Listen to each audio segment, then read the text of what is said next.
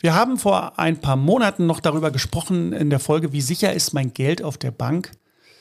Und seitdem überschlagen sich die Nachrichten regelmäßig. Bei diversen Banken gibt es aktuell viele Unregelmäßigkeiten im Banking. Menschen können keine Überweisung tätigen, sich nicht einloggen und bekommen teilweise auch im Extremfall wie bei der Postbank plötzlich und unbegründet ihr Konto gesperrt. Das kann so weit gehen, dass Wohnungen aufgrund fehlender Mietüberweisung gekündigt werden müssen. Auch Bankenpleiten waren in letzter Zeit ja immer mal Thema. Darum verrate ich euch in dieser Folge, was ihr tun könnt, wenn so eine Situation schon eingetreten ist und ihr akut nicht an euer Geld kommt und was ihr präventiv tun solltet, solange noch alles gut ist und euer Banking funktioniert.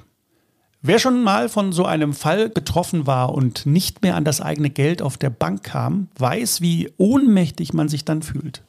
Das ist oft eine ganz schwierige Situation, weil man ja nie weiß, wie lange so ein Ausfall eigentlich dauert. Und weil viele Daueraufträge, darunter die Miete und weiter wichtige Zahlungen davon abhängen. Und meist ist genau dann der Kundenservice nicht mehr oder nur sehr eingeschränkt erreichbar. So beispielsweise beim aktuellen Extremfall Postbank, wo es aufgrund einer IT-Umstellung massive Schwierigkeiten gibt. Bei der Verbraucherzentrale sind dazu allein im dritten Quartal dieses Jahres über 1000 Beschwerden eingegangen und die BaFin hat auch schon verwarnt. Es gibt einen Fall, wo einer Postbankkundin ohne Gründe das Konto gesperrt und verpfändet wurde. Miete und andere Zahlungen konnten nicht mehr automatisch getätigt werden. Ihr wurde sogar die Wohnung gekündigt. Auch wenn das jetzt sehr überdramatisch klingt, es kann passieren. Deswegen spreche ich ja immer wieder darüber, dass solche Situationen eintreten können. Wenn so eine Situation dann da ist, wünscht man sich immer, man hätte früher gehandelt und ein paar Vorsichtsmaßnahmen getroffen. Der Zugang zu Geld und zur Liquidität ist essentiell wichtig und gibt uns ein Gefühl von Sicherheit und Gelassenheit. Außerdem sind wir davon abhängig, um einfach unseren Alltag gut bestreiten zu können.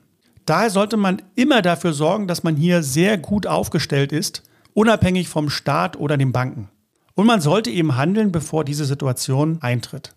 Also gerade dann, wenn alles gut ist und man denkt, da passiert schon nichts. Was kann man aber tun, wenn es schon soweit ist und man aus irgendwelchen Gründen nicht an sein Geld auf der Bank kommt?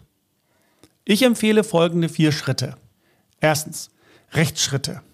Aufsichtsbehörde BaFin informieren und sich dort einen Rat holen, sich gegebenenfalls auch anwaltlich beraten lassen. Kostet zwar Geld, aber ist auf alle Fälle sehr sinnvoll. Zweitens, Einlagensicherung prüfen. Je nach Situation des Unternehmens natürlich. Zum Beispiel bei einer Bankenpleite wäre das sehr sinnvoll. Wenn eine Bank pleite geht, zahlt der Einlagensicherungsfonds die Einlagen der Kunden bis zur Sicherungsgrenze aus. In der Theorie. Hier verweise ich euch mal auf unsere Folge zur Bankensicherheit. Bitte mal reinhören. Drittens, auf alle Fälle Gespräche mit Vermietern und anderen Personen führen, die eben auf regelmäßige Zahlungen von dir angewiesen sind und einfach um Verständnis bitten, um hier eben auch weitreichendere Konsequenzen zu vermeiden. Vierter Schritt, Lohnzahlung sofort auf ein anderes Konto umleiten, gegebenenfalls auch ein neues eröffnen.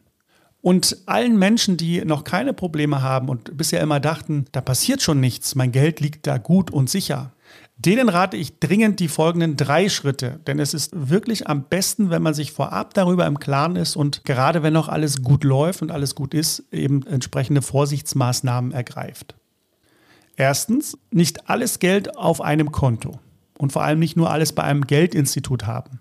Auf mehrere verteilen, falls eine Pleite geht oder aus anderen Gründen ausfällt. Schaut mal in die Folge zum Kaskadenmodell rein. Zweitens, nicht alle Ersparnisse in Geld halten. Sachwerte wie Edelmetalle, die jederzeit verfügbar sind, aber eben auch Staatsanleihen mit kurzer Restlaufzeit, sind in der aktuellen Situation sehr, sehr sinnvoll.